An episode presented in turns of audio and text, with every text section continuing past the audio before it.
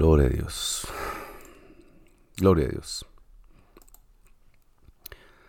Gloria a Dios. Paz de Cristo, hermanos y hermanas, amigos que nos visitan en esta noche, una vez más para esta clase de el miércoles. le damos gracias a Dios porque Él ha sido bueno con nosotros. Gracias a Dios que nos ha conseguido en este día llegar con bien a nuestros hogares cada quien. Gracias a Dios que nos permite ah, estar una vez más estudiando su palabra. Vamos a darle gracias a Dios. Gracias Señor una vez más por este día que nos has permitido. Gracias por este día de trabajo, de bienestar, de provisión. Gracias Señor por la salud física, la salud espiritual. Gracias porque sabemos que tú estás encargado de todo, tú tienes control de todo. Gracias Señor porque tú has sido bueno con nosotros. No tenemos ah, razón para no agradecerte. Al contrario, cada día que despertamos es un día más de agradecimiento, un día más de adoración, un día más de alabanza a tu nombre porque tú eres bueno y eres santo y eres eterno y eres fiel en tu palabra y en tus promesas. Gracias, papá. Bendecimos tu nombre y te pedimos por aquellos que todavía siguen enfermos para que tú seas sanidad para ellos y hagas tu voluntad en ellos conforme a tu propósito. Gracias, papá, por cada uno de los hermanos que tú has sanado. Te seguimos pidiendo por nuestro hermano Luis, nuestra hermana Rosalba, ah, por los que han perdido algún ser querido, para que tú sigas siendo consuelo con ellos y fortaleza y saber que la esperanza al final eres tú.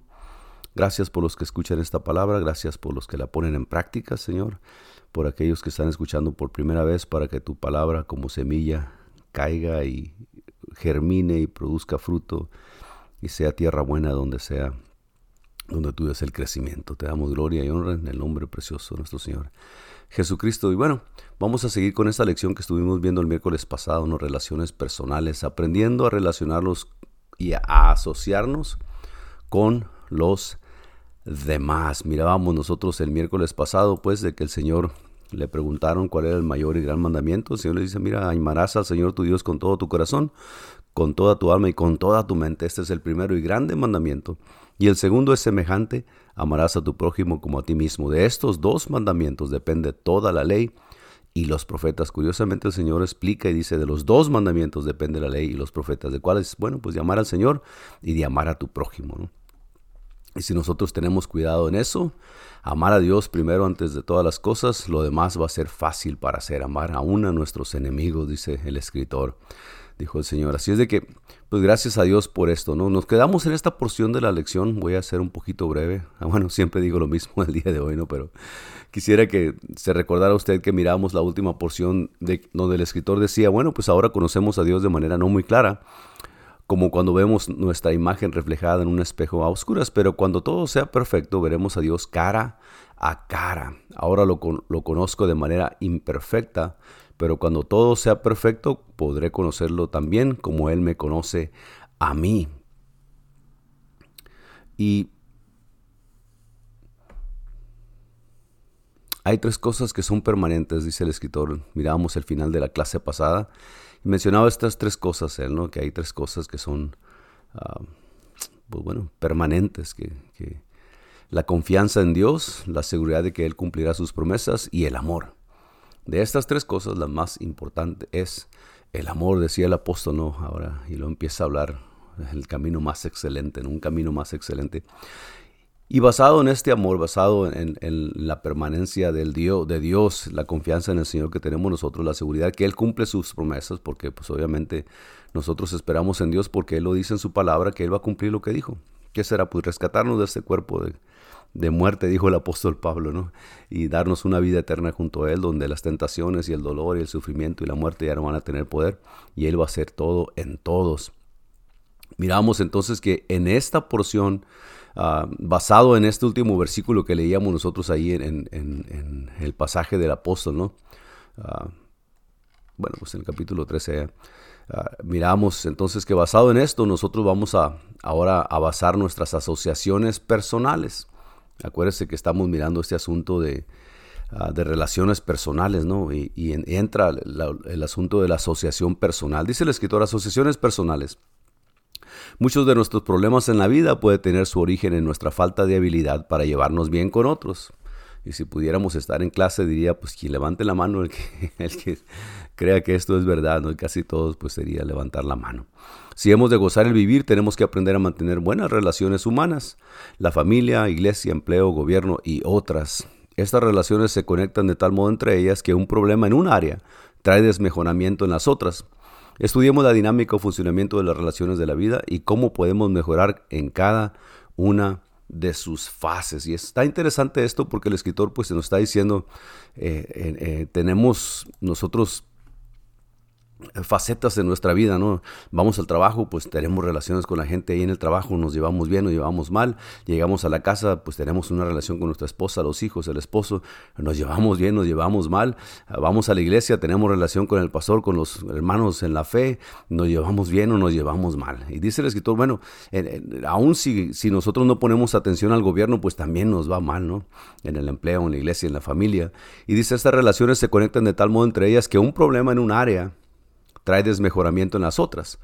Estudiamos la dinámica, o sea, un problema en la iglesia, cuando tú no estás a gusto en la iglesia y estás peleado con los hermanos, pues cuando regresas a casa te provoca también una confrontación con los hijos o con la esposa, vas al trabajo pensando en esto o viceversa, ¿no? En ocasiones traemos los problemas del trabajo a la casa y en ocasiones llevamos los problemas de la familia a la iglesia. Y bueno, cuando somos afectados en una área de estas, afecta el resto de ellas, que puede ser... Ah, estamos afectados en la familia, pues en ocasiones nos afecta en la iglesia. Si estamos en afectados en la iglesia, a veces nos afecta en el, en el gobierno, qué sé yo.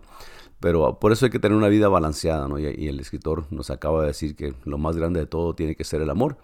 Y de ahí se basan todas las, demás uh, asociaciones que menciona aquí. Número uno, empieza con la familia el deterioro de la familia en la sociedad moderna que resulta en el aumento de hogares quebrantados da una advertencia clara al Hijo de Dios para que mantenga relaciones apropiadas en el hogar. Ese quebrantamiento de familias, cuando se empieza a desbaratar el matrimonio, cuando el enemigo quiere destruir la familia, bueno, entonces ah, tenemos nosotros como cristianos que tener mucha atención, ponerle mucha atención a esto y tratar hasta donde esté nuestra parte de poder llevar una familia, un matrimonio.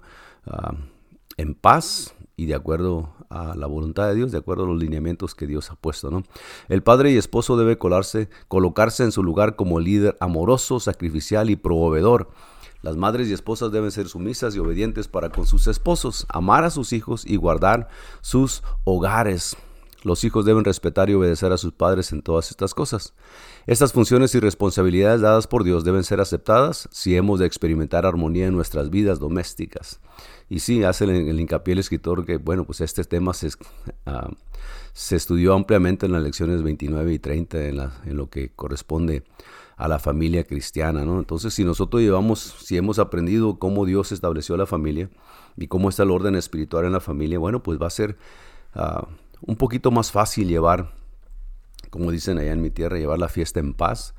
Ah, cada quien cumple con lo que se le ha asignado y por la gracia de Dios y la misericordia de Dios, bueno, se lleva bien el matrimonio, tiene una relación sana, ah, pueden criar a sus hijos con una unidad en lo que se piensa, en lo que se cree, en los principios, en los valores y por ende sus hijos pues van a crecer unos hijos balanceados, bien, hombres y mujeres de provecho cuando sean grandes y sobre todo que sirvan Dios, ¿no? Entonces eso es en la familia, una relación sana dentro de la familia, pero también mirábamos en esta, eh, en esta segunda porción, la familia de Dios, la relación ah, intrapersonal, la relación de la familia de Dios que es el cuerpo de Cristo. Dice el escritor, todos somos miembros uno de los otros, Romanos 12, 5 y Efesios 5, 25, ya hemos hablado de eso. En Cristo somos muy cercanos unos de otros y gozamos de rica confraternidad. Pero lo dice el escritor, pero si no estamos llenos del Espíritu Santo, esto mismo puede traer fricciones. No es raro, dice el escritor, que los que son muy queridos y cercanos a nosotros sean los que nos lastiman más. El, dolor que causa la persona más cercana a usted, pues es lo que más lastima, ¿no? Debido a que los hermanos y hermanas en Cristo están muy cerca de nosotros, debemos ser especialmente considerados con ellos. Esto va para nosotros que vamos a la iglesia, usted que es miembro de una congregación, que es miembro del cuerpo de Cristo, en lo que se pueda y a veces hasta en lo que no se pueda, tenemos que llevar a nosotros una relación, buscad esa paz que el Señor habla, de, la paz y la santidad sin la cual nadie verá al Señor. Pero tenemos que hacerlo intencionalmente, no cruzar los brazos y sentarnos en una esquina y, arrugar la cara y esperar y decir dentro de nosotros, no me muevo hasta que alguien venga y me pida perdón, no me muevo hasta que alguien haga lo que yo quiero, no me muevo hasta que se me cumplan mis caprichos o qué sé yo.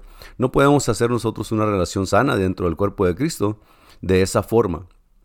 Acuérdense que somos miembros unos de los otros, somos miembros del mismo cuerpo.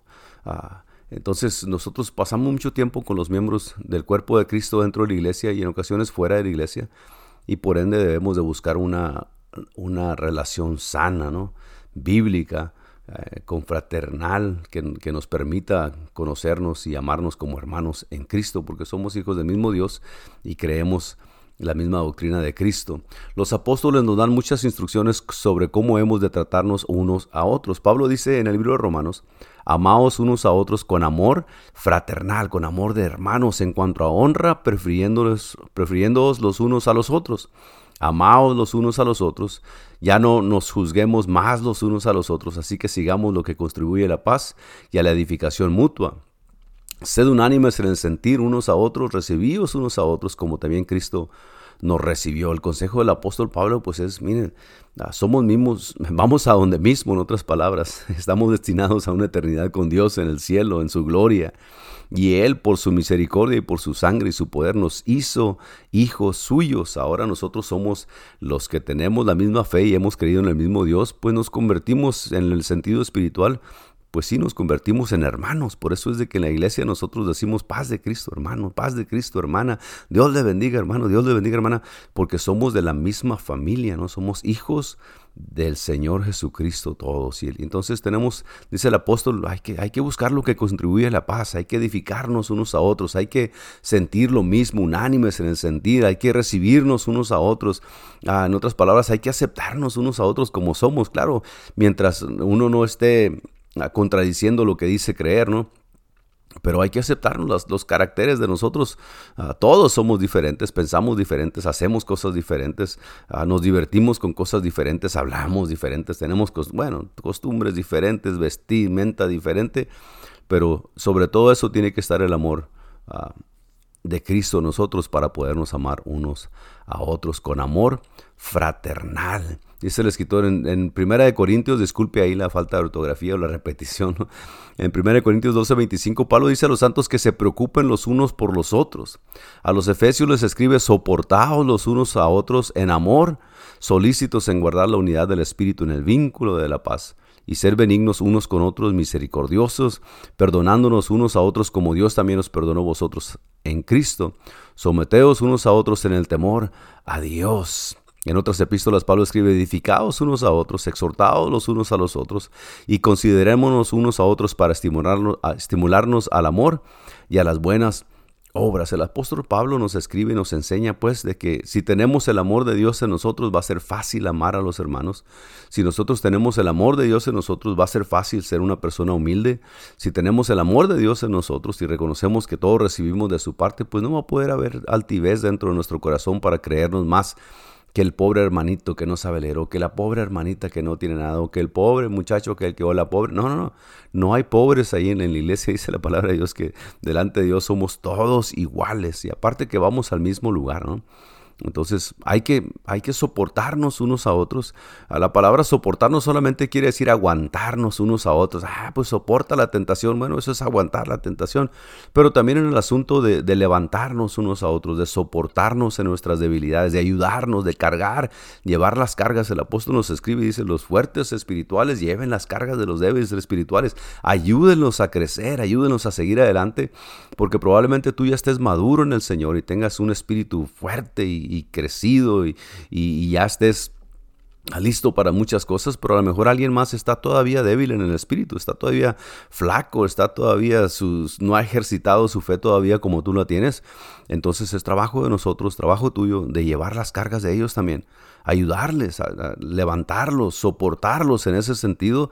Y también de vez en cuando pues tenemos que soportar las ocurrencias unos de otros, a veces, ¿no? Que que no pensamos lo que decimos y en ocasiones provocamos ah, controversias o malos entendidos. Pero acuérdense que somos hermanos y así como en la vida, en, nuestra familia carnal, amamos a nuestros hermanos y nuestras hermanas, así también debemos amarnos en la iglesia, en el cuerpo de Cristo, para estimularnos al amor y a las buenas obras. Santiago dice, no murmuréis los unos de los otros, no os quejéis unos contra otros. Bueno, pues háblanos, Señor, ¿no? Porque Ah, esto es lo que ocasiona que la gente en la iglesia no esté en paz. Si la gente fuera del mundo no está en paz cuando se murmura, cuando se quejan y cuando hacen esto, ah, imagínense pues dentro de la iglesia que tenemos a Cristo no debe suceder esto, pero sucede.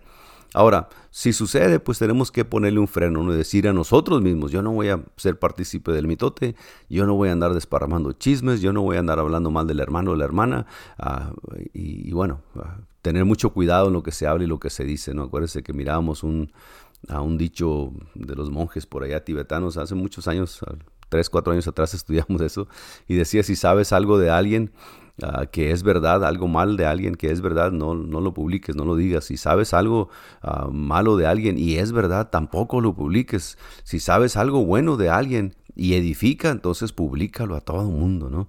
Las cosas buenas, las cosas que edifican, las cosas que nos estimulan al amor y a las buenas obras, esas cosas hay que decirlas, hay que hablarlas, hay que ah, entre nosotros, ¿no? Compartirlas.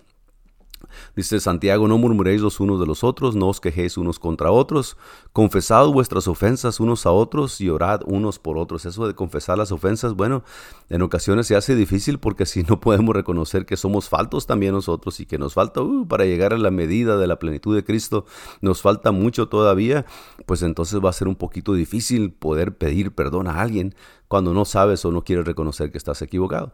Es difícil pedir perdón a alguien cuando no sabes que lo has ofendido, pero cuando sabes que lo has ofendido y, hay orgullo en tu corazón y altivez, va a ser muy difícil que puedas pedir perdón a alguien, Entonces, el, apóstol nos recomienda a nosotros, miren, ah, no murmuren, no, no se quejen, confesad vuestras ofensas unos a otros y orad unos por otros. Confesad vuestras ofensas. No confese las ofensas de alguien más a alguien más. Confese sus propias ofensas. Lo, que usted dice y hace y, piensa que, que, sabe que está mal contra su hermano o contra su hermana, vaya y confiese, hermana, perdóneme, yo pensaba esto y ahora ya sé que, que no es así. Discúlpeme y ya no lo vuelvo a hacer y no lo vuelvo a decir. Y vamos a llevar la fiesta en paz, ¿no?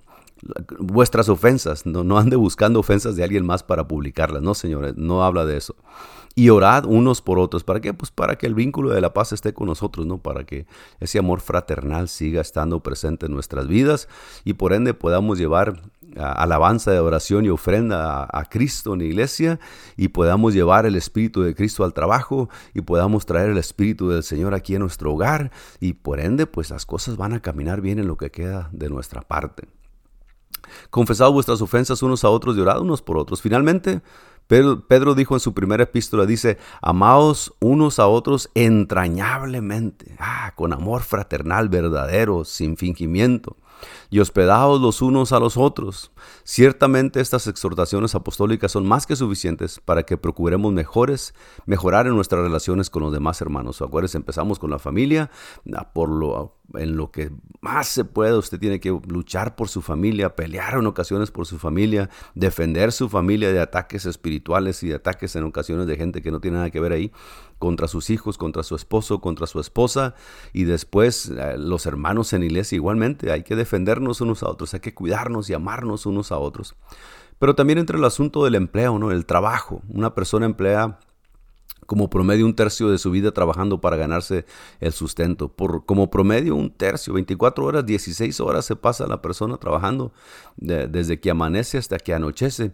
Y probablemente usted diga, pues yo solamente trabajo 8 horas todos los días, pero le tomo una hora llegar, le tomo una hora regresar, le tomo media hora arreglarse y le toca media hora aquí, media hora allá. Se invierte mucho tiempo en el trabajo, mucho más que en, la iglesia eso, ciertamente es y, en ocasiones mucho más que en la familia. Eso tenemos que tener cuidado en el balance. El trabajar es bueno. Mi papá me decía siempre, mi hijo, el trabajo nunca se va a acabar. Nomás no dejes que el, que el trabajo te acabe a ti, ¿no?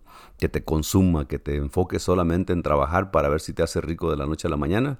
Y cuando despiertes, pues pierdes todas las relaciones importantes que tienes en tu vida, tu familia, la iglesia solamente por ganarte un peso más o manejar un carro más nuevo. Eso no vale la pena porque tus hijos se crecen rapidito y tú y tu esposa, tú y tu esposo se hacen viejitos rapidito y después nomás está el lamento de hubiera hecho y hubiera hecho aquello.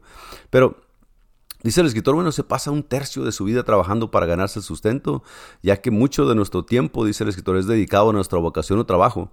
Debemos adaptar nuestra vida y actitud a fin de darle a éste lo mejor de nosotros y hasta disfrutarlo. ¿A quién? Bueno, pues al trabajo. Usted trabaja, dice el apóstol, nos enseña y nos dice, hey, todo lo que hagáis en, el trabajo, en la iglesia, en la, en la familia, hazlo como para el Señor.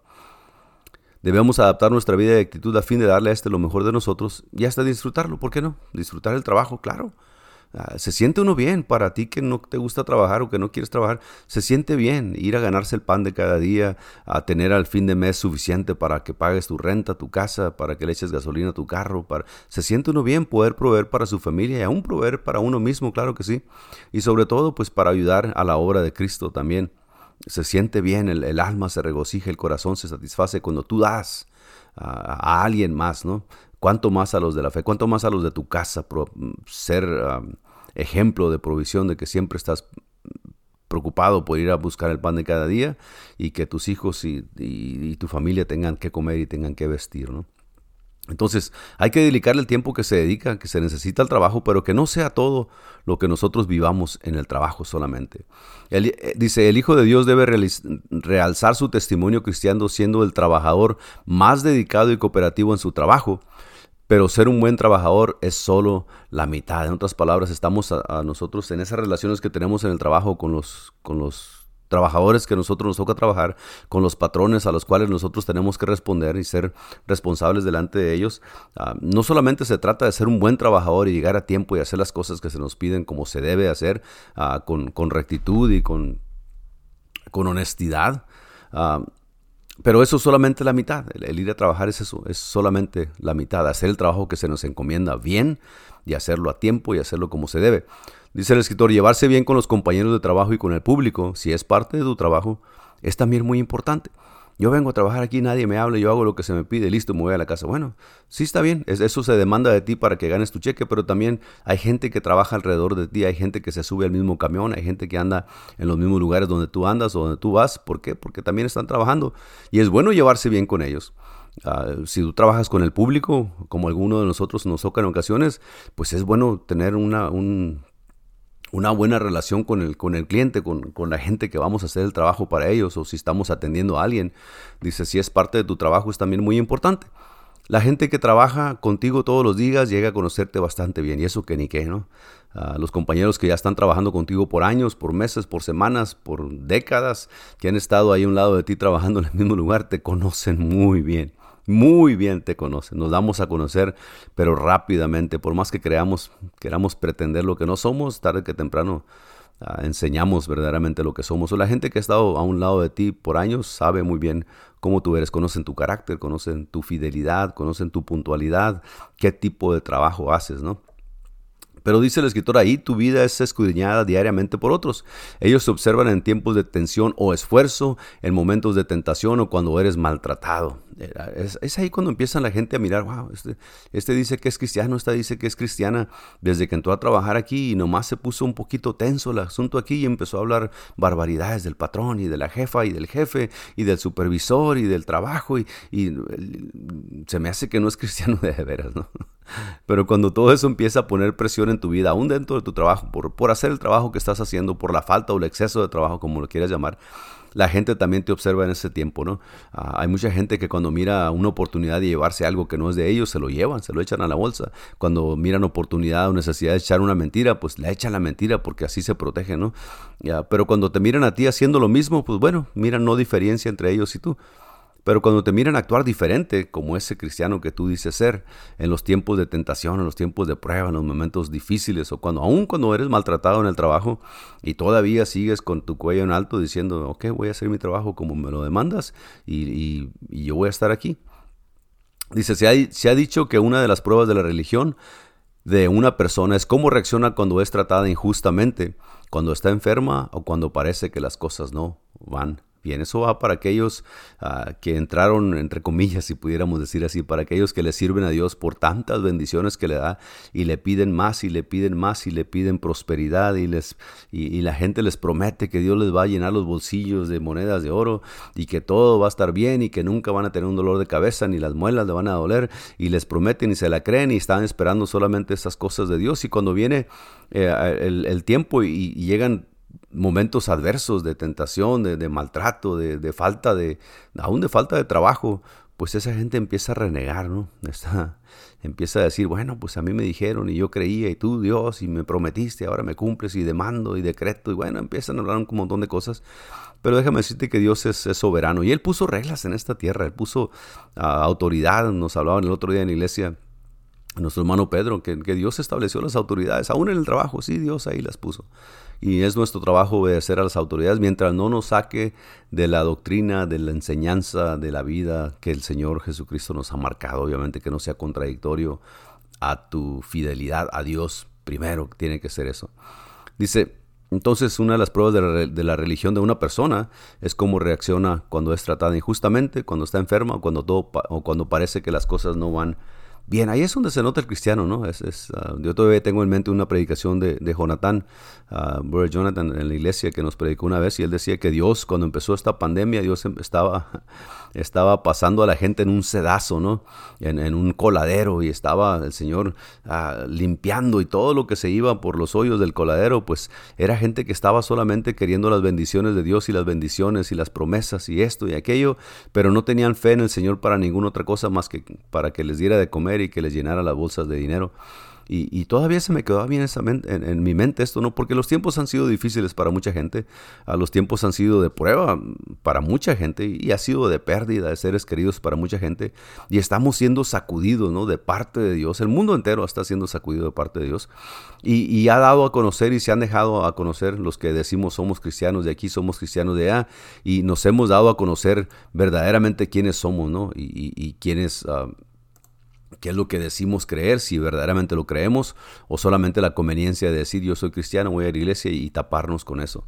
Así es de que la religión se, muestra, si quiere llamarle así, cuando hay adversidades, cuando hay enfermedad, cuando hay trato injusto. Y, y, si estábamos hablando del trabajo, pues entonces cuando esas cosas se presentan dentro del trabajo, pues la gente que lo conoce por años, pues sabe, si usted responde de una forma favorable o si empieza a renegar aún de la iglesia y del pastor y de los hermanos y de Dios y todo lo demás. ¿no? Dice el escritor, en el trabajo existen relaciones horizontales y verticales que sustentamos. Horizontales, bueno, pues los, que están a nuestro nivel. Las relaciones verticales son con nuestros superiores, nuestros jefes, y con los que están bajo de nosotros, si a usted le tocó ser jefe también. Las horizontales son las que están a igual nivel. Alguien que trabaja en lo mismo que usted, que tiene la misma ah, calificación, por decir así, asignación en su trabajo. El cristiano debe mostrar una actitud de cooperación con sus colegas sometiéndose a los que tienen autoridad sobre él, y debe tener un sentido agudo de equidad y de imparcialidad hacia los que están debajo de él. Así como uno trata a la gente que le ponen a su cargo, así uno tiene que tratarle para que a uno lo traten igual como le gustaría. Leíamos al principio de la lección, hagáis con los hombres, hagan con los hombres como ustedes quieren que ellos hagan con ustedes, tratarlos bien, que seamos bien tratados, respetados, que se nos remunere bien en ocasiones, que, que, ah, que nos tomen en cuenta, así también nosotros, si usted tiene tiene gente bajo su cargo, usted también tiene que ser ecuánime, tiene que ser honesto con ellos de la misma forma, ¿no? iba a decir legal, pero bueno, eso es otro, es otro término. Dice, debe tener un sentido agudo de equidad y de imparcialidad hacia los que están debajo de él. Mantén siempre tu integridad en tu lugar de empleo. Esto es, esto es, para mucha gente es muy difícil mantener la integridad en el trabajo porque en ocasiones Ah, en muchos de los trabajos, o la gran mayoría de los trabajos, el patrón o el jefe o el supervisor no está sentado a un lado de ti por las ocho horas que trabajas ahí, ¿no? O no anda en, tu troca allá donde andas haciendo tu trabajo afuera, en el field, en el campo. O no anda ahí a un lado del, cajero en la tienda las ocho horas que trabajan ahí. En ocasiones, pues, si no la mayoría del tiempo, pero estás tú solo, te dejan hacer tu trabajo y, tú eres el que tienes que responder de lo que estás haciendo, ¿no? Entonces dice el escritor, mantén siempre tu integridad en tu lugar de empleo, porque se te encarga que se hagas, que hagas esto, pues esto haz, cúmplelo fielmente a lo que se te pidió, en el tiempo que se te pidió, sin andar perdiendo tiempo en el teléfono. El día de hoy, pues todo mundo trae teléfono en su bolsa y en ocasiones se pierde mucho tiempo en el teléfono mirando cosas que no te convienen, número uno, y número dos, que dejan de que seas productivo en tu trabajo y que cumplas, que te ganes ese peso que te van a dar al fin de, de semana o al fin de mes, ¿no? Ah, la lealtad hacia la compañía es importante, hacia el trabajo es importante, pero la gente y los principios preceden a las ganancias económicas. Si por hacerte más rico, si por ganar más dinero maltratas a tus empleados o haces trampa a, a tus superiores para tener más, bueno, pues entonces no estás haciendo un buen trabajo para ellos, mucho menos un buen trabajo representando al Señor. Algunas ocupaciones, dice el escritor, nos pueden permitir conversación ilimitada entre los trabajadores y otras no. Depende en lo que trabajes, ¿no? Obviamente, cuando, cuando trabajas para alguien, tú le vendes tu tiempo y atención. O sea, cuando tú dices que sí, quiero trabajar con ustedes, gracias por la oportunidad, aquí voy a estar de las 8 de la mañana a las 5 de la tarde. En esas, de las 8 de la mañana a las 5 de la tarde, el tiempo que tú tienes está invertido en ese trabajo para que pueda ser remunerado de acuerdo a lo, que, a lo que se estableció, ¿no? Ah, no estafes a tu patrón gastando una cantidad inmoderada de tiempo en dar testimonio a otros mientras estás en el trabajo. No te aproveches de que tu trabajo sea, tu patrón sea buena persona o que la gente quiera escuchar de lo que tú tienes que decir acerca de Cristo. Cuando te toca andar barriendo, te toca andar cosiendo ahí, o te toca andar llevando las cajas, o te toca andar haciendo lo que hagas en tu trabajo. Hay tiempo para trabajar. Llega el tiempo del break, del lunch, es tiempo de hablarle con toda libertad. Ah, a la gente, ¿no? No, no le robes el trabajo cuando tienes que hacer las cosas y, no le vas a decir a tu patrón, ah, es que pues no hice el trabajo hoy porque le quería hablar, a, explicar a esta persona de lo que dijo Pedro allá en el capítulo 3 de Efesios. Y, no, no, no, haz tu trabajo y después del trabajo hay mucho tiempo todavía para poder hacer un estudio bíblico y si se presta dentro de tu trabajo, claro, dentro de las limitaciones que tu trabajo puede tener, también puedes compartir, pero siempre pensando que ese tiempo la compañía o el patrón o el trabajo donde tú estás ganándote el, sustento, ese tiempo te lo están pagando para que hagas lo que se te pide, ¿no? lo que se ocupa de ti. Dice, habrá oportunidades para discutir en los descansos, en la hora de comida o después del trabajo. Toma ventaja del tiempo, no de tu patrón. Una de las mejores maneras de ser testigo en el trabajo es con literatura, por ejemplo, folletos en tu bolsillo, en tu bolso, en tu maletín, y cuando no hay tiempo para discusiones largas, una pieza de literatura del Evangelio para que la persona lleve a su casa será un testimonio continuo sabes que pues no podemos pasarnos el tiempo hablando aquí porque no hemos producido nada de lo que, de lo que se nos pidió el día de hoy. Pero mira, aquí está un libro, aquí está una, exposición del libro de Mateo, aquí está una exposición de las parábolas de las, de las monedas, aquí está una exposición de, de, por qué Cristo tuvo que morir en la cruz por ti. Llévatelo a tu casa, estúdialo y después nos juntamos para si tienes preguntas o lo que sea, ¿no? Literatura. trabaja muy bien para estos casos para no tener que robarle el tiempo al patrón porque estamos hablando acerca del trabajo. ¿Qué tienes que decir? La Biblia, perdón, ¿qué tiene que decir la Biblia acerca de las relaciones entre el patrón y el empleado? Bueno, pues bastante, solamente necesitamos entender que las referencias bíblicas acerca de siervos y amos hoy se aplican a empresas y empleados, patrones y trabajadores. Aunque no estemos bajo el sistema antiguo de esclavitud, los principios para siervos y amos permanecen igual. O sea, veamos el código laboral de la Biblia para empresas y empleados, dice el, el apóstol en Colosenses, siervos, obedeced en todo a vuestros amos terrenales, no sirviendo al ojo como los que quieren agradar a los hombres. O sea, nomás mientras pase el patrón por ahí, estás con la pala y con el pico a todo lo que da. Y ya cuando pasa el patrón por ahí, pues ya te sientas otra vez a mirar tu teléfono, a platicar de lo que sea, ¿no? Ah, no dice, no, no, no. Obedeced a vuestros amos terrenales, no sirviendo al ojo como los que quieren agradar, agradar a los hombres, sino con corazón sincero, temiendo a Dios. Y todo lo que hagáis, dice el apóstol, hacedlo de corazón como para el Señor y no para los hombres. ¿De quién le está hablando? Pues le está hablando a los siervos. Siervos, obedecer a todos vuestros amos terrenales. Trabajadores, si se les pide que hagan esto dentro de, lo que es legal para su trabajo y, y justo, pues hágalo. Para eso se le está pagando. No para que el patrón mire que anda para arriba y para abajo y que no descanse, que no come por compartir cumplir los caprichos del patrón, no, sino simplemente porque Dios lo puso ahí y usted da testimonio con su trabajo y también porque pues es lo justo que usted haga el trabajo que se le pide cuando se le remunera de la misma forma, ¿no? Amos hacerlo, dice, amos hacer lo que es justo y recto con vuestros siervos, sabiendo que también vosotros tenéis un amo en los cielos, hablando a los patrones, hey, pues ustedes, patrones, tienen que tratar a, sus empleados de una forma justa y correcta también, ¿no? sin abusar de ellos, sin maltratarlos, sin ponerlos abajo, sin, sin nada. Lo justo es lo justo y bueno, ellos, los, los, empleados aprendemos a valorar a los patrones cuando los patrones pues tienen consideración de nosotros, ¿no? Y, nos tratan con, con, con equidad y, con respeto también, porque entre más alto esté, de todos modos, el mismo respeto se debe a toda la gente. Una actitud apropiada, dice el escritor, es la clave para la satisfacción en el trabajo. Actitud apropiada.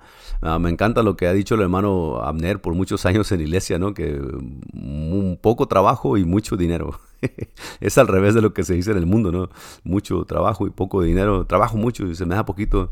Y la actitud del hermano Abner siempre ha sido, oh, trabajo poco y me pagan mucho. Así es de que gracias a Dios por esa actitud que le hemos adoptado muchos de nosotros a lo mejor. Y nos ha traído bendición. Una actitud apropiada es la clave para la satisfacción en el trabajo. Las escrituras anteriores, dice el escritor, subrayan continuamente trabajar como para el Señor. Imagínese si esta empresa donde tú trabajas fuera de Cristo, ¿harías un buen trabajo o estarías perdiendo el tiempo en otras cosas que no, que no se te pide que hagan? Si esta, eh, si esa fábrica donde trabajas fuera del, Señor Jesucristo y trabajaras para Él, perderías el tiempo, llegarías a, la hora que te pega la gana, saldrías cuando se te ocurre, ah, no te importaría qué tipo de calidad de trabajo haces. Ah, yo creo que estaríamos muy interesados en que Cristo supiera que nosotros somos fieles al trabajo que se nos ha encargado, ¿no? Buen siervo y fiel, entra en el gozo de tu Señor. Dice el escritor, viendo nuestro trabajo como una oportunidad para servir a Dios, trabajaremos para un patrón como si estuviéramos trabajando para Dios mismo. Y usted va a decir, ah, pues no es para tanto si conocieras a mi patrón. Bueno, yo sé que ninguno de los patrones es como Dios, ¿no? Pero la actitud de nuestro corazón, de la intención de ir a estar en ese lugar. Acuérdate cuando tuviste tu primer trabajo, no sé si a usted le, le tocó trabajar cuando estuvo niño o chamaquito, adolescente o adulto, pero los que trabajamos desde muy pequeños, pues nos daba gusto ir a, aventar un periódico por ahí, ganarnos 25 centavos, ¿no? Y poder comprar una cajita de chicles para nosotros. Ah, eh, pues era como una oportunidad muy grande. Y, y, ese, esa actitud de trabajo, si la traes ahora que eres adulto, bueno, pues eh, estás entendiendo que, ah, gracias a Dios que me dio, ando sude, sude aquí en el calor de 115, aquí en Las Vegas, haciendo esta zanja, pero de aquí sale para comer, de aquí sale para que mis hijos vayan a la escuela de aquí, el Señor provee para pagar esa renta ahí en esa casa, pagar el mortgage, de aquí sale para que mi esposa vista bien y yo también, de aquí sale para ir a ayudar a la iglesia y pagar mis diezmos de aquí.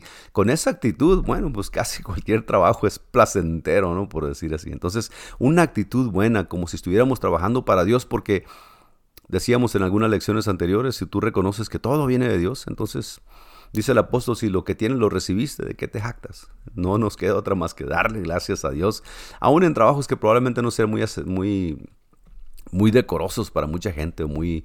Uh, profesional, de mucho estudio, ah, pero es trabajo que se tiene que hacer. Y, yo recuerdo un, maestro que tenía en la secundaria, me decía, nos decía la clase, decía, está bien, vamos a tener examen el viernes y si no se quieren preparar, no se preparen, ah, se van a graduar en un mes de aquí adelante, si se quieren graduar con apenas un 6 que pasen de panzazo, pues ahí ustedes está bien, porque la sociedad ocupa doctores y la sociedad ocupa ingenieros y la sociedad ocupa científicos y ocupa, qué sé yo, gente con, con carrera.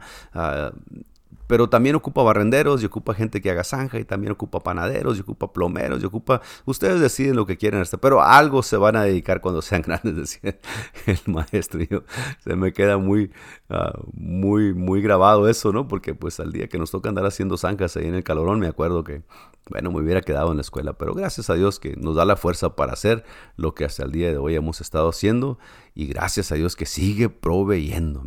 Una persona con esta clase de actitud desarrollará hábitos de trabajo que puedan resultar en promociones y aumentos de sueldo, así como unas buenas relaciones de trabajo. Estos principios se aplican ciertamente también a los maestros y a los estudiantes, ¿no? Es igual, es, una, relación que se tiene ahí como trabajo entre maestros y estudiantes también. Así es de que acuérdense que la familia, los hermanos en Cristo y las relaciones en el trabajo, pues tienen que ir todas balanceadas para que no solamente dentro de su familia sepan sus hijos y su esposa que usted es verdaderamente siervo de Dios o que usted es verdaderamente sierva de Dios. Usted como hijo adolescente o joven también es siervo de Dios, ah, pero también en, dentro de la iglesia, ¿no? Llevarnos bien, amarnos bien, perdonarnos bien y eso se traslada también dentro del trabajo en el asunto laboral. Ah, para hacerlo como para el Señor, trabajar como si, como si Cristo fuera el dueño de esa empresa. Pero también otra de las porciones que vienen aquí es el gobierno. Y, la palabra de Dios nos dice que honremos a los dirigentes de nuestra nación. Ahí en 1 Pedro 2.17, como gente de Dios somos instruidos también a estar sujetos a los gobernantes de la tierra. Toda autoridad es establecida por Dios y las que están establecidas por Dios han sido establecidas. Las autoridades civiles son elegidas o nombradas para nuestro beneficio. Ellas proporcionan orden y seguridad en nuestras naciones. La Biblia requiere también que paguemos nuestros impuestos sin defraudar al gobierno. Dice el, Señor, le preguntaron, ¿de quién es esta moneda? ¿Que debemos de pagar los diezmos a César o, qué? Los impuestos. Y el Señor dijo, a ver, dame la moneda. ¿Qué, tiene, ¿Qué cara tiene la moneda? Pues de César. Entonces, dada a César lo que es de César y a Dios lo que es de Dios. El respetar las leyes del país es uno de los distintivos de un cristiano. Las leyes son puestas y establecidas en los países y nosotros como ciudadanos de los países donde vivimos debemos respetar las leyes. Aunque pareciera ¿no? que más adelante y por lo que viene, por la, el decaimiento de la moralidad en la sociedad, pareciera que las leyes pues se están desviando mucho de lo que la palabra de Dios demanda. Y yo soy de los que creo que si la ley terrenal contradice la ley celestial, entonces nosotros debemos de fiarnos solamente por lo que dice la ley en la palabra de Dios. Porque puede ser ley en la tierra, y puede estar de acuerdo la mayoría de la gente, pero también puede ser que esa ley que todo el mundo acepta esté en, contrariedad a lo que la palabra de Dios dice y nosotros primeramente somos hijos de Dios, primeramente soy cristiano que ciudadano de la tierra. Y bueno, aquí hay que respetar el gobierno y las leyes que se han puesto para nuestro cuidado, para nuestro bienestar, ah, para que sea todo... Ah, ecuánime, que todo el mundo tenga sus derechos y lo que quiera, pero cuando contradicen las leyes de Dios y nos quieren forzar a nosotros a hacer cosas que van en contra del Evangelio de Cristo, bueno, pues ahí sí es donde tenemos que ah, diferir un poquito o, por completo con las leyes del gobierno terrenal. Dice el escritor también que la Biblia también... Ah, el respetar las leyes del país es uno de los distintivos de un cristiano. Debemos de ser ciudadanos que más apoyemos las leyes en nuestras comunidades y bueno, con ese caveat, con esa precaución que acabo de mencionar, ¿no? Los reglamentos de hombres deben ser obedecidos a menos que estos se opongan a las leyes de Dios o nos envuelvan en maldades, obviamente. Por ejemplo, hemos tomado una posición definida con respecto a portar armas y tomar vidas humanas, ir a pelear en la guerra y disparar y matar gente voluntariamente, pues tenemos que tener cuidado con eso. Por eso, aunque reconocemos que el gobierno humano de origen divino y nos esforzamos para cumplir las obligaciones de ciudadanos leales, nos oponemos a participar en servicios de combate en guerra o a ayudar a la destrucción de vidas humanas, como el aborto, por ejemplo. Los cristianos podemos responder libre y voluntariamente al llamado del gobierno en ciertas áreas no combativas. Y, bueno, ahí está una palabrita que me aventé no del aborto, pero eso puede ser un, un, un, un debate completo para una semana si quiere. La crítica indebida a las autoridades y el incitar a la rebelión no son bíblicos, más bien somos instruidos a interceder y orar por nuestros gobernantes. Dice el escritor, exhorto ante todo a que se hagan rogativas, oraciones, peticiones y acciones de gracias por todos los hombres, por los reyes y por los que están en eminencia, para que vivamos quieta y reposadamente en toda piedad y honestidad, guiados por los principios en decencia, justicia y rectitud seremos capaces de establecer una imagen del verdadero cristiano entre los que están afuera, por decir así, entre comillas, por el escritor. Tal modo de vivir produce un impacto en el mundo y evidencia el poder de Dios y la verdad de su palabra. Sí, los cristianos, no, que el que tú seas cristiano, no quiere decir que nos da el derecho y nos da la responsabilidad de andar protestando por todo y andar en contra del gobierno y andar queriendo establecer nuestra propia ley. No, hay que ser obedientes a las leyes ah, con obviamente con la precaución que se acaba de mencionar, si esas leyes contradicen la voluntad de Dios y lo que está escrito para nuestro caminar, pues entonces es tiempo ni modo de desobedecer. Primero dijo el apóstol, dijeron los apóstoles, es necesario que obedezcamos primero a Dios antes que a los hombres. Pero en lo que resta, pues hay que ser hombres y mujeres civiles, buenos ciudadanos, cumplidos, respetuosos, que seamos obedientes a las leyes que se nos ponen, ¿no? Ah, entonces estamos mirando las relaciones en la familia, las relaciones en la iglesia, las relaciones en el trabajo, las relaciones con el gobierno, aún nosotros como cristianos, y las relaciones con otros. De más estima es el buen nombre que las muchas riquezas, dice el proverbista ahí el 22.1. El cristiano nacido de nuevo ha cambiado su nombre de taur, de apostador, de ladrón, de falto de rectitud, de hipócrita, de vicioso, de mentiroso, etcétera, ahora a llamarse hijo de Dios. Todo eso éramos, dice el apóstol, y tales eran algunos de ustedes y algunos de nosotros teníamos esas características. Pero una vez que, que pasamos de muerte a vida, que Dios nos dio su nombre para ser hijos, eh, ser hechos hijos de Dios, entonces esas características tienen que caerse de nuestra vida, se tienen que resbalar, se tienen que quedar atrás, porque ahora somos hijos de Dios. Y dice el escritor, como hijos de Dios no solamente tenemos que proteger nuestro propio nombre, sino el nombre del Señor Jesús. Y esto es bien importante, ¿no? Porque mucha gente se preocupa por tener buen nombre, porque se hable bien cuando, ah, el hermano fulano, oh, qué chulada, hermano. La hermana fulana, ah, qué chulada, hermana. Oh, el fulano, ah, qué bueno para los negocios. Y aquella, pues qué bueno para eso. Ah, que se hable bien de nosotros es, es, es, es de buena estima, dice el escritor, que, que de más estima es el buen nombre que las muchas riquezas. Pero como hijo de Dios no solamente tenemos que proteger nuestro buen nombre, pero ahora que somos hijos de Dios, también el nombre de nuestro Padre Celestial, el nombre de Cristo, ¿no? Ah, Debemos vivir una vida cristiana consistente donde quiera que estemos o con quien estemos. Usted no deje de ser cristiano nomás porque se fue de vacaciones. No deje de ser cristiano nomás porque es día de paga. No deje de ser cristiano porque está envuelto en el trabajo, en la escuela, en, en una fiesta familiar. No, acuérdese, ahí también es hijo de Dios. Y ahí es donde se cuida el nombre del Señor Jesucristo. Dice, con quien estemos amigos no salvos, conocidos ocasionales, vecinos del barrio, empleados de oficinas, de tiendas, de restaurantes o gente completamente extraña. Seguimos siendo hijos de Dios y no tenemos que andar gritando que somos hijos de Dios. La gente sabe cuando usted dice hijo de Dios, ¿no? Ah, ¿Por qué? Porque pues tenemos que proteger ese nombre.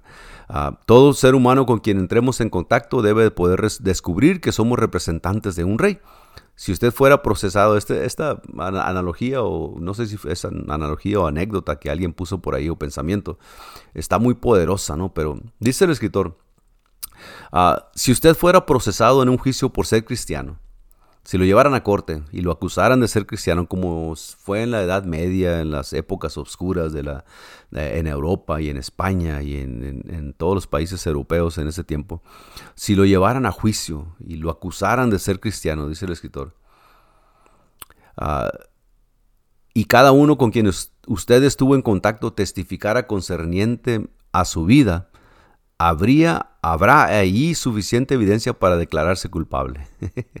o sea, si, si, fuera la, la, ocasión, y si fuera el tiempo, o si fuera, ah, si usted se imaginara esto, ah, me van a llevar a corte porque me están acusando de ser cristiano, y trajeran los testigos con los cuales usted se relaciona en su familia, en la iglesia, en el trabajo, en el gobierno y con otra gente, toda esa gente testificara de su vida, la pregunta para usted y para mí es, ¿habría suficiente evidencia ahí para declararse culpable. O sea, sí, sí es, sí, lo acusamos de que es cristiano. ¿Por qué dice que es cristiano? Bueno, porque yo lo miraba orar en el trabajo por su comida, porque yo lo miraba hablar con el necesitado allá afuera, con la gente que estaba tirada ahí en la esquina, porque yo miraba que le daba un pedazo de pan a alguien que no conocía, porque yo miraba que se preocupaba aún por mí cuando le decía que tenía problemas con mi esposa o que había una enfermedad en mi familia. Él oraba por mí oraba conmigo y, y oraba intercedía por mí en el Señor y se preocupaba, se preocupó. Mucha gente tendría que que decirlo, de, enseñarme ese evangelio que él creía y de presentarme a ese Dios que él, que él decía creer.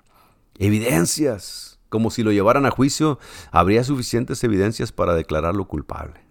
A lo mejor nosotros, y es un, un grande a lo mejor, ¿no? pero a lo mejor no hemos presentado evidencias todavía suficientes como para que la gente diga, sí, sí es cristiano, sí, sí es cristiana, las evidencias lo dicen. Y si hubiera oportunidad de llevarlo a juicio y, a, juicio y buscáramos evidencias y testigos, los que lo conocieron o los que la conocieron dirían, sí, si es cristiano, por esto y por esto y por aquello. Él no habla como nosotros, no va a los lugares como nosotros, no busca las cosas que nosotros tan ah, nos gastamos la vida buscando, sino él se dedicó, ella se dedicó a ayudarme, a ayudar al, prójimo, a perdonarme cuando yo lo maltrataba, a pedirme perdón cuando él se equivocaba o cuando ella se equivocaba. ¿no? Evidencias suficientes para nosotros enjuiciarnos y, declararnos culpables de ser que de ser cristiano, porque todo lo demás, eso que leímos hace ratito, ¿no? es, eso ya quedó atrás. Así es de que con esto terminamos esta lección, Relaciones Personales, parte 1, bueno, 1 y punto 1, porque nos tomamos ah, dos miércoles para terminar esta lección, ¿no? Pero todavía, como decía aquel del reportero, aún hay más. Relaciones personales, parte número 2, cultivando la afabilidad y el buen uso de las palabras. Y vamos a ver ah, cómo nosotros debemos de usar palabras afables, amigables, agradables, cómo podemos ganar amigos, cómo nosotros podemos testificar a los amigos. Y vamos a mirar pues lo que la palabra de Dios dice acerca de esto. Entonces, uh, le recomiendo que, que, tengan en, cuenta estas, estas lecciones que hemos estado tomando el día de hoy, terminando el día de hoy.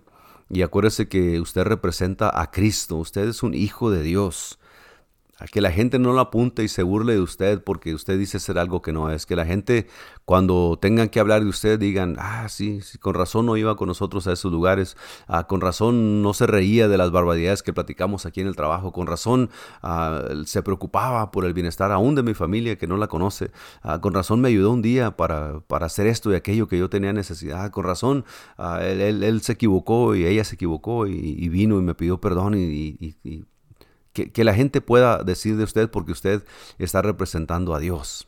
Así es de que cuando usted presenta un buen testimonio suyo, personal, propio, está presentando un buen testimonio del Dios que usted sirve. Ah, si le sirve al Dios en la iglesia y se goza y brinca y corre y grita y en el trabajo saben que usted no hace esas cosas que dice hacer o que dice creer, bueno, pues se está engañando usted solo, ¿no? Abra los ojos, deje que Dios ah, le traiga convicción a su corazón y, no se avergüence de ser cristiano, ¿no? No, el Señor mismo dijo, el que se avergonzare de mí delante de los hombres, también yo le negaré delante de mi Padre, imagínese. Ah, no podemos decir soy cristiano, pero nomás ahí en el edificio ese donde, donde cierran la puerta y podemos correr, gritar y aplaudir y decir que soy cristiano. Acuérdese que el cristiano es en casa y en tierra ajena. Y con la ayuda de Dios, pues el próximo miércoles entramos en esta parte número dos de las relaciones personales, ¿no? Cultivando la afabilidad y el buen uso de las palabras. Proverbios 16, 24, léalo en esta semana cuando tenga tiempo. Dios les pague por su atención y estas, estas enseñanzas son para ti que no has decidido seguir a Cristo todavía, que todavía si no has entendido, estás a punto de entrar en el reino de los cielos porque dice la palabra de Dios que la fe viene por el oír y el oír por la palabra de Dios. No viene por el oír nomás casualmente, viene porque la palabra de Dios abre tu entendimiento, la palabra de Dios siembra en tu corazón ah, convicción y fe. Y una vez que tu fe está suficiente para creer lo que la palabra de Dios dice, puede venir la salvación a tu casa, puede venir la salvación a tu alma, puede venir la salvación a tu persona y después a tu familia y después tú compartes como hemos estado compartiendo en este tiempo. Te invitamos a que, a que hagas ah, caso de las palabras del Señor, que dejes que tu corazón reciba su palabra y Él va a obrar en ti si tú quieres. El Señor siempre dijo, el que quiera, el que tenga, el que quiera ah, venir en pos de mí, tome su cruz cada día y sígame. El que quiera, venga y beba del agua de la vida que yo le daré.